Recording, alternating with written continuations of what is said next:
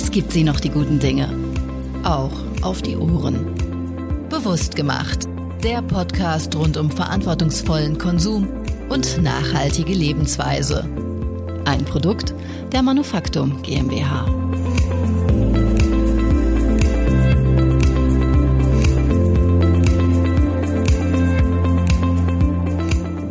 Willkommen zur zweiten Staffel unseres Podcasts. Schön, dass Sie wieder reinhören. Mein Name ist Theresa Frigger und in der heutigen Episode geht es um Informations- und Inspirationsquellen für den Start in ein nachhaltigeres und bewussteres Leben.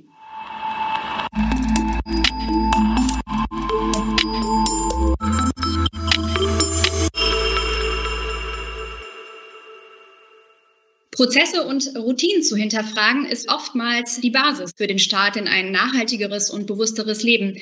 Aber wo finde ich denn eigentlich Informationen und Hilfestellungen, um nachhaltige Routinen zu entwickeln? Darüber spreche ich heute mit Andreas Winterer, Chefredakteur von Utopia. Hallo Andreas. Hallo Theresa. Bevor wir in unser Gespräch einsteigen, haben wir für unsere Hörerinnen und Hörer ein paar Infos zu Utopia zusammengefasst. Lassen Sie uns einmal reinhören. Die Online-Plattform Utopia ist momentan wohl eine der erfolgreichsten deutschen Ratgeberseiten, wenn es um umweltbewussten, sozialverträglichen Konsum und einen nachhaltigen Lebensstil geht. 8 Millionen Besucher zählt sie im Monat. Dazu kommen über 300.000 Follower auf Instagram sowie rund 260.000 Facebook-Fans. Interessierte finden hier Informationen und Ratgeber zu allen denkbaren Konsumthemen, aber auch aktuelle News, Best-Practice-Beispiele, nachhaltige Innovationen und vieles mehr. Gegründet wurde das Portal bereits 2007, damals noch mit einem stark community-basierten Fokus, zahlreichen Foren und individuellen Blogs. Soziale Medien steckten noch in den Kinderschuhen. Die Möglichkeiten, sich als nachhaltig orientierter Mensch mit Gleichgesinnten auszutauschen, waren rar. Und genau das wollten die Utopia-Gründer ändern. Mit dem Siegeszug der sozialen Medien aber wandelte sich auch das Seitenangebot. Heute stehen redaktionelle Beiträge im Vordergrund. Das Netzwerken hat in Facebook und Co neue Wirkungsstätten gefunden. Mittlerweile ist aus Utopia, dem perfekten Ort, der eigentlich nur in der eigenen Fantasie existiert, so ein ganz konkreter Anlaufpunkt geworden, von dem aus sich jeder in seinem ganz eigenen Tempo auf den Weg machen kann. Denn, das betonen die Macher auch heute noch, das Wichtigste ist einfach anzufangen, damit eine Welt, wie wir sie uns für alle wünschen würden, auch endlich in greifbare Nähe rücken kann. Ja, jetzt haben wir schon einiges über die Historie von Utopia gehört. Andreas, wie lange bist du jetzt eigentlich schon dabei? Ich bin jetzt tatsächlich im siebten Jahr dabei, also seit ungefähr 2014, Herbst 2014. Also das sind jetzt ziemlich genau sieben Jahre.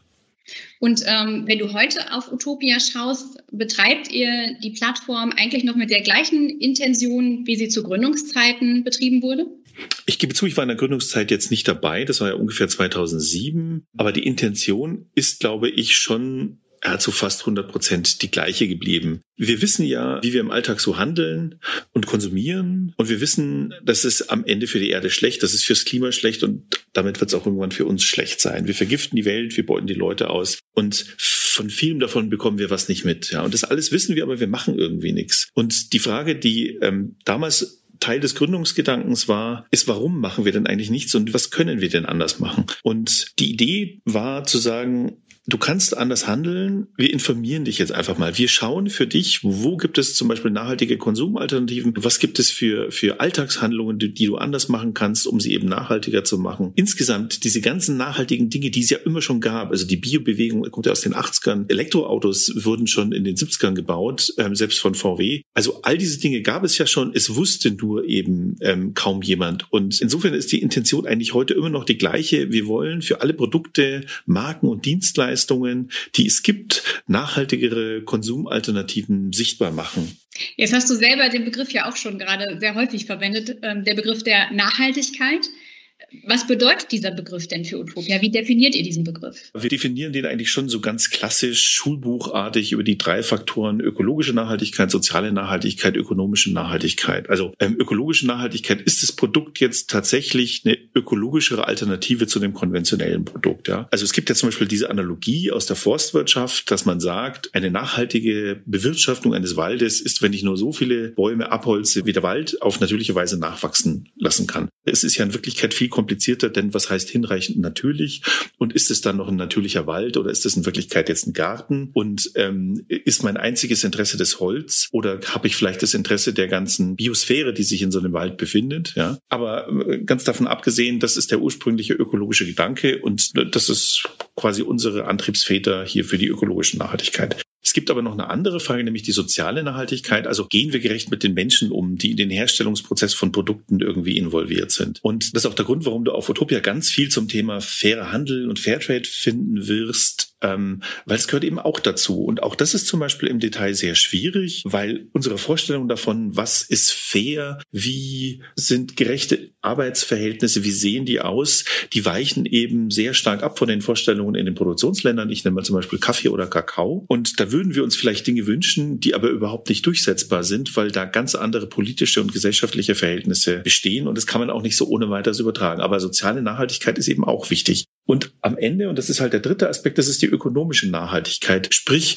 kann diese nachhaltige Produktalternative zum Beispiel, kann die überhaupt ökonomisch sinnvoll angeboten produziert werden? Weil das wird nämlich zuweilen vergessen. Also es geht dann, ich sag's mal ein bisschen böse, es geht zum Idealismus unter. Das, was auch immer man auf nachhaltige Weise produziert, das muss ja auch auf Dauer produziert werden, sonst ergibt es keinen Sinn. Also ähm, ein nachhaltiges Unternehmen ist eben nur dann nachhaltig, wenn es in fünf Jahren auch noch da ist, um nachhaltige Dinge zu produzieren. Wenn man pleite geht, weil man was besonders Idealistisches und Tolles gemacht hat, dann hat man eben auch nicht nachhaltig ähm, gehandelt, auch wenn es mir in der Sache, sage ich mal, sehr sympathisch ist. Ja, und so diesen diesen drei Aspekten sehen wir Nachhaltigkeit. Und das habt ihr auch so für euch festgehalten, so dass wenn ihr Themen definiert, dass ihr dann quasi diese Leitlinien ansetzt, um zu sagen, das ist ein Thema, was zu uns passt? Ach, wenn man das so machen würde, dann würde man sich wahrscheinlich viele Themen nicht trauen zu machen. Und deswegen nein. Also bei der Themenauswahl sind wir natürlich schon, schon breiter. Aber das ist schon, die Frage stellen wir uns schon andauernd. Hat das jetzt noch was mit Nachhaltigkeit zu tun? Und wenn ja, wie? Ich nenne da mal ein Beispiel. Äh, wir hatten eine News, die war auch sehr erfolgreich über eine Game of Thrones Folge, in der das hat irgendjemand entdeckt, so ein Pappbecher in einer Szene rumsteht, den die übersehen haben. Das ist so ein typischer Anachronismus, den man manchmal äh, halt in Filmen sehen kann. Und wir haben diese News gemacht und man kann schon die Frage stellen, was hat das jetzt noch mit Nachhaltigkeit zu tun? Einfach nur, um darauf hinzuweisen, dass diese blöden To-Go-Becher, die wir alle mit uns rumschleppen, jetzt sogar schon in irgendwelchen Fernsehserien rumstehen. Und insofern hat es eben doch noch was mit Nachhaltigkeit zu tun. Wer sind denn eigentlich die Leserinnen und Leser von Utopia? Ähm, was heißt, wer, wer sind die? Habt ihr da so ein Cluster, wo ihr sagen könnt, ähm, das sind die Menschen, die auf unsere Inhalte zugreifen? Also wir haben mal eine Utopia-Studie gemacht, um herauszubekommen, wie sehen überhaupt nachhaltige Konsumenten und Konsumentinnen aus. Und da gibt es schon sehr unterschiedliche Leute. Also es gibt Menschen, die sozusagen Nachhaltigkeit als Lebensstil sehr stark betreiben. Es gibt aber auch Leute, die einfach nur ab und zu mal was ausprobieren wollen. Wir wissen, dass es ungefähr 70 Prozent Frauen sind, 30 Prozent Männer. Das führen wir aber nicht absichtlich herbei, sondern das passiert halt so. Wir sehen das auch bei Podcasts, dass da das ungefähr genauso ist. Und ich glaube, der Ursprung dessen ist, dass vieles, was man bei Nachhaltigkeit machen kann, zum Beispiel Ernährung irgendwie anders machen, Kleidung irgendwie anders machen, das sind halt schon traditionell weibliche Themen. Das heißt nicht, dass sie es immer so sein müssen oder ich nicht auch auf Kleidung achten würde oder auf Ernährung. Während so Themen, wo man eigentlich nicht viel machen kann, also nachhaltiges Auto ist halt immer noch schwer. Das sind halt so traditionelle Männerthemen und daraus ergibt sich vielleicht so ein Überhang Richtung Frauen. Vielleicht aber auch, weil, wenn Frauen dann schwanger werden, dass sie einfach ein anderes Verhältnis zur Umwelt, zu Gesundheit und zu lebensbedrohlichen Giften in der Umwelt einfach kommen. Ja, das könnte vielleicht auch ein Faktor sein. Ähm, altersmäßig ist es so, wir haben die meisten Leserinnen und Leser so im Alter zwischen 25 und 35, 45. Unter 18 wird es schwierig und über 45 gibt es auch sehr, sehr viele. Und was schon auch auffällig ist, wenn man sich die demografischen Daten anschaut, dass da sehr viele Gebildete dabei sind. Und ja, auf all die müssen wir natürlich irgendwie Rücksicht nehmen. Allgemein ist es aber so, wir wollen eigentlich möglichst viele Menschen erreichen. Also unser Ziel ist nicht nur grüne oder nachhaltige Zielgruppen zu erreichen, sondern wir wollen eigentlich jedermann mal mit dem Thema und jeder Frau natürlich mit dem Thema bekannt machen. Jetzt hast du gerade schon so ein paar Themenfelder genannt, Ernährung, Automobil. Was sind denn tatsächlich so Themen, die die meisten interessieren? Es kommt ein bisschen darauf an, wie man Interesse misst. Ja, also für so ein Medium wie uns gibt es ja verschiedene Einzugskanäle. Also was auf sozialen Medien geklickt wird, ist was anderes als das, was auf Google gesucht wird. Ja, und auf sozialen Medien da funktionieren Geschichten, die einen hohen emotionalen Charakter haben, die zum Beispiel Aufreger sind oder die besonders positiven Inhalt haben oder eben einen besonders negativen Inhalt, also Aufreger im weitesten Sinne, während was die Menschen bei Google suchen und auf diese Weise uns finden, das sind Ernährungsthemen, Gesundheitsthemen, also solche Dinge, die nützlich sind. Ja, also die, die Menschen haben ja Fragen und die stellen sie dann eben an die Maschine Google und hoffen, dass Google irgendwo weiß, wer die Antwort weiß und ähm, hoffentlich sind dann halt auch wir dabei. Aber sind das wirklich die interessantesten Geschichten? Ich denke schon, dass es Geschichten gibt, nämlich die über Helden und Heldinnen, über ähm, Organisationen, über Menschen, die was anders machen, die was ganz anders machen, die zum ersten Mal etwas anders machen oder die vielleicht einfach nur eine andere Sicht ähm, auf die Dinge haben, die am Ende die wirklich interessanten Dinge sind. Ja, und ich glaube, die Mischung macht's. Hm. Wie, wie findet ihr denn zu diesen Themen? Also wo recherchiert ihr da? Ja, wir machen alles Mögliche. Wir, wir beobachten natürlich, was machen alle anderen. Wir beobachten, was machen so die Mainstream-Medien. Das meine ich gar nicht herablassend, aber halt so die Tageszeitungen, die Wochenzeitungen, die, die Klassiker. Ähm, wir schauen, was kleine Blogs machen. Wir beobachten Twitter, soziale Medien. Also da gibt's ja zig Methoden. Und natürlich werden uns auch Geschichten zugetragen, weil Menschen halt sagen, Mensch, könnt ihr was über uns machen? Also da passiert auch sehr viel. Da steckt natürlich oft auch, wenn auch kleine kommerzielle Interessen dahinter. Und da ist es für für uns auch manchmal ein bisschen schwierig, weil wir in so vielen Fällen Nein sagen müssen, weil wir uns halt nur einer bestimmten Zahl von Themen irgendwie zuwenden können. Aber da gibt's tausende von Quellen. Das könnte ich jetzt gar nicht so vereinfacht darstellen. Ja, wenn wir auch mal auf die Ressourcen blicken, die, die Journalisten, die bei euch arbeiten, bringen die eine besondere Ausbildung mit? Also Journalisten haben ja verschiedene Studiengänge, die sie äh, durchlaufen, bevor sie dann quasi in ihr Berufsleben starten. Wenn man jetzt so auf deine Kolleginnen und Kollegen guckt, sind das also auch so quer durch die Bank Journalisten oder sind die tatsächlich schon immer mit diesem Thema Nachhaltigkeit unterwegs gewesen? Also es ist schon so, dass nur Journalismus studiert zu haben, langt nicht, um Journalismus zu machen. Und es wäre mir lieb, wenn alle Bewerber und Bewerberinnen bei uns immer auch schon eine große ähm, Nachhaltigkeitsstudie mit irgendeiner Form mitgebracht hätten. Das ist aber, das muss man ganz ehrlich sagen, nicht so, weil die Leute, die das studieren, dann andere Berufe ergreifen. Also ich glaube, ich hatte nur einen einzigen Bewerber, der wirklich Biodiversität oder sowas studiert hatte, der also wirklich die Oberkompetenz war. Man muss aber sagen, das braucht's gar nicht nicht, ja, weil unsere Aufgabe ist ja nicht akademisch zu arbeiten, sondern unsere Aufgabe ist diese Informationen, die es im Bereich gibt, also auch wieder zur Themenfrage. Natürlich gibt es auch Öko-Institute verschiedener Natur, die Studien machen und so weiter. Und natürlich müssen wir uns auch mit denen verständigen und fragen, wie ist denn dieses, wie ist denn jenes? Und die bewegen sich halt oft auf einem sehr akademischen Niveau. Das ist aber nicht sinnvoll für viele Leserinnen und Leser. Und unsere Aufgabe ist es, daraus verständliche Geschichten zu machen. Und da ist es ein bisschen besser, wenn man nicht jetzt der Experte oder die Expertin ist. Es ist aber schon so, dass meine Kollegen überdurchschnittlich hohe Affinität zu Nachhaltigkeitsthemen einfach haben. Also bei uns bewirbt sich niemand, der nicht in seiner Bewerbung klar macht, was an ihm oder ihr nachhaltig ist. Und ob das jetzt Yoga ist, vegane Ernährung. Wir sind nicht alle vegan, aber ich würde sagen, die Hälfte bei uns sind Veganer. Ob das Kleidung ist, also es gibt viele, die bei uns tatsächlich fast nur Secondhand-Klamotten tragen. Also das ist schon immer da drin, sonst würde man sich gar nicht bei uns bewerben. Okay.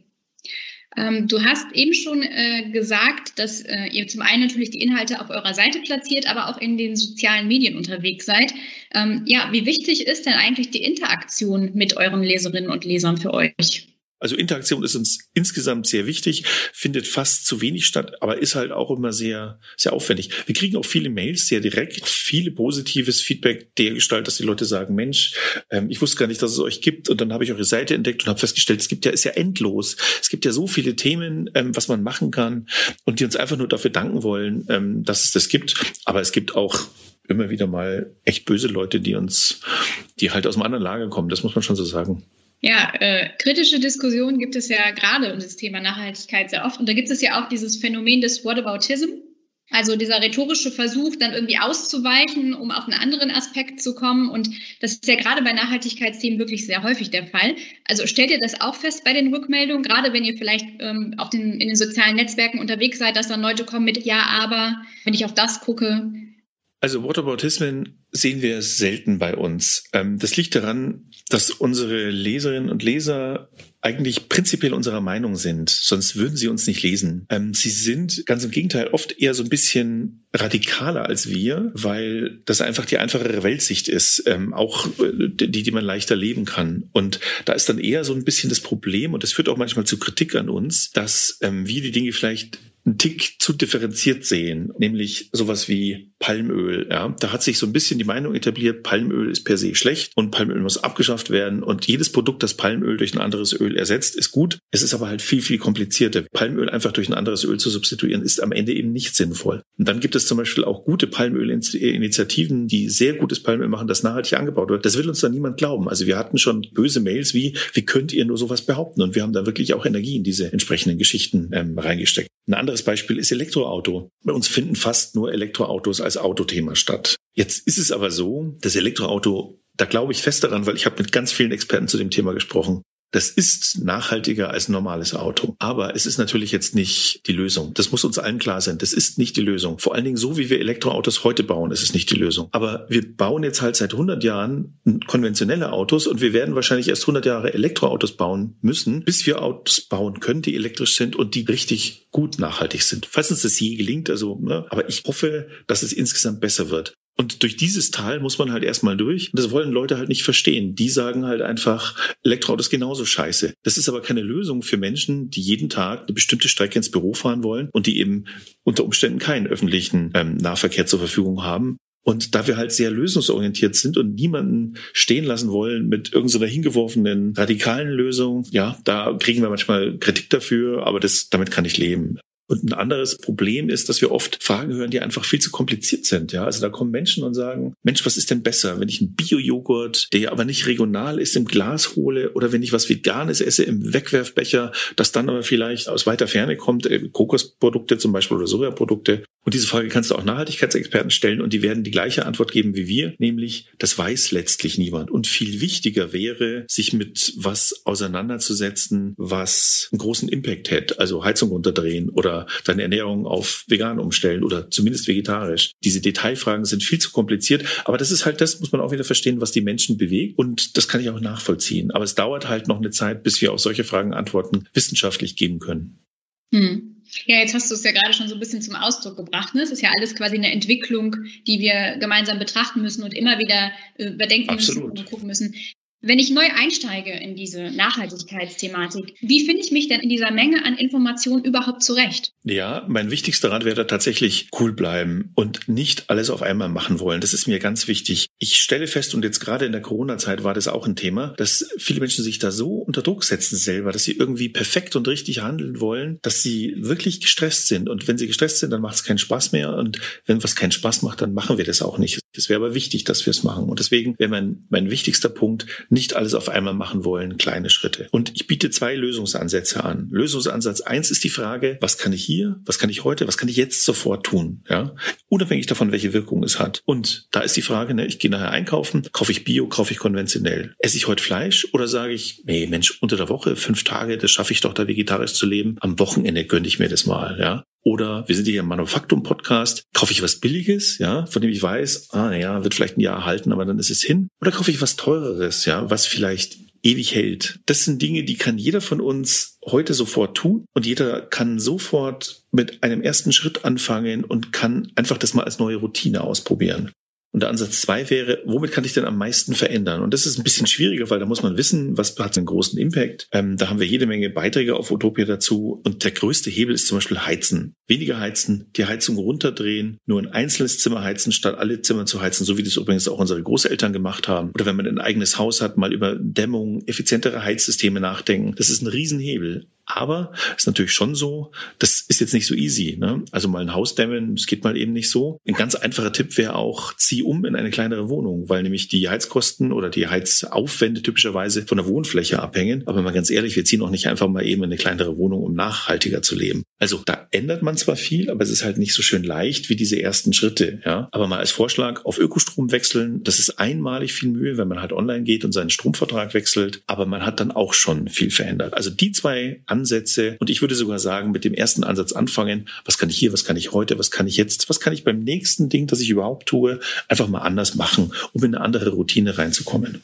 Ja, du hast ja gerade schon gesagt, ne, so ein bisschen ein differenzierter Blick auf die Situation. Ähm. Also ich glaube, dass man einfach sich als Routine angewöhnen muss, ein paar Fragen zu stellen, bevor Alltags- und Konsumentscheidungen. Und diese Fragen sind gar nicht so kompliziert. Und die allerwichtigste Frage wäre, brauche ich das? Ja? Wir kaufen so viele Dinge, von denen wir glauben, dass sie irgendwie wichtig sind, sind sie aber nicht. Brauche ich das wirklich? Ja? Also wir haben immer das Problem, dass wir gerne Verzicht predigen würden. Das Wichtigste in der Nachhaltigkeit wäre, dass wir weniger konsumieren. Wenn wir das tun würden, wäre viel mehr gewonnen, als wenn wir nachhaltige Konsumalternativen konsumieren. Aber Verzicht will halt niemand hören. Aber es muss gar kein Verzicht sein, wenn wir umgekehrt mal die Frage stellen, brauche ich das denn wirklich? Brauche ich dieses wirklich? Brauche ich diese Hose noch? Brauche ich dieses Shirt noch? Ja? Brauche ich dieses Handy noch? Muss es jetzt unbedingt ein neues Handy sein? Das ist eine ganz wichtige Frage. Wenn man die sich so zur Routine machen würde, ja, brauche ich eigentlich gar nicht. Wenn man in seinem Warenkorb Warenkorb, den man beim Online-Shopping hat, eben nicht gleich bestellt, wenn man irgendwie aus dem Affekt heraus oder weil es ein Angebot war, irgendwas angeklickt hat, sondern wenn man sich zur Routine machen würde. Es gibt bei mir nur einmal im Monat einen Bestelltag und dann checke ich den Warenkorb nochmal durch und stelle bei jedem einzelnen Produkt, brauche ich das? Brauche ich das wirklich? Ja, bringt mich das weiter? Wird mich das froher machen? Ja. Und eine andere Frage, die man stellen kann, ist zum Beispiel, wo kommt denn das her? Ist es weit gereist? Äh, kommt es hier aus meiner Umgebung? Wie wurde es produziert? Ist es in, in fairen oder unfairen Verhältnissen produziert worden? Die Frage ist natürlich schon so ein bisschen mit Know-how gesegnet. Also nicht viele Leute wissen halt, wie kompliziert so ein Handy aufgebaut ist, wie viele Rohstoffe da drin sind, die sehr kompliziert zu gewinnen sind. Und dass selbst diese, ist ja noch nicht mal ein Gramm Gold in so einem Handy, wie viel Erdreich dafür bewegt werden muss in einer Mine, und zwar von Hand oder irgendwelchen Säuren dann aus dem Gestein rausgelöst. Wie, wie kompliziert das alles ist, das wissen wir natürlich in vielen Fällen nicht. Aber sich einfach mal Gedanken zu machen, ist das ökologisch produziert worden oder könnte es sein, dass dafür irgendwo eine Fabrik steht, die halt sehr viel Dreck macht? Und im Lebensmittelbereich, vielleicht aber auch in anderen Konsumbereichen, könnte man die sehr einfache Frage stellen, ist das jetzt wenig oder ist das stark verarbeitet? Ja, also wenn ich eine Karotte esse, an einer Karotte, da kannst du echt nicht viel falsch machen. Okay, kann auch Bio sein oder nicht Bio. Aber wenn du dir ein ein Glas oder eine Dose mit irgendeinem Convenience Food reinziehst, ganz ehrlich, da kann dann halt schon viel schiefgegangen sein. Da weißt du nicht mehr, wo die Zutaten her sind. Du hast immer eine Verpackung, ja, eine, eine Karotte hat, naja, gut, im Supermarkt schon auch, aber wenn du sie auf dem Markt kaufst, hat sie keine Verpackung. Und die Frage eben, ist es sehr stark oder ist es wenig stark verarbeitet, die kann da schon auch helfen. Auch ein Fernseher oder ein Smartphone, Computer, die sind unglaublich stark verarbeitet. Hier wurden Chips gemacht, da wurden Chips gemacht. Während, wenn ich mir einfach ein Didgeridoo aus Holz kaufe, dann hat es vielleicht eine weite Reise hinter sich, aber es ist aus Holz. Kann so falsch jetzt nicht sein im Sinne der Nachhaltigkeit. Und ich denke, solche Fragen sich zu stellen, das kann jeder und hilft bei den ersten Schritten garantiert. Ja, äh, vielen Dank für die Tipps, Andreas. Wenn ihr jetzt mal auf euch schaut, auf Utopia schaut, wo seht ihr euch so in, in fünf Jahren? Was glaubst du, wie ihr euch da weiterentwickelt?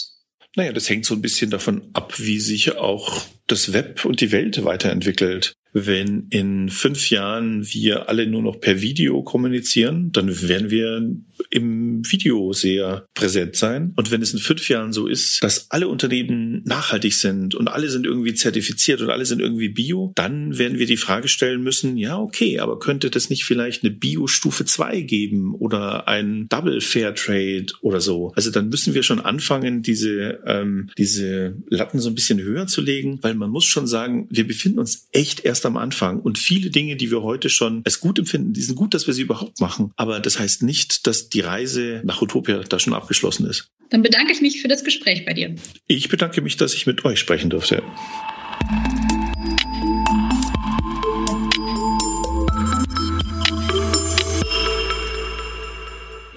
In 14 Tagen hören Sie uns wieder. Dann geht es um das Thema Slow Fashion. Und bis dahin wünsche ich Ihnen eine gute Zeit und leben Sie bewusst.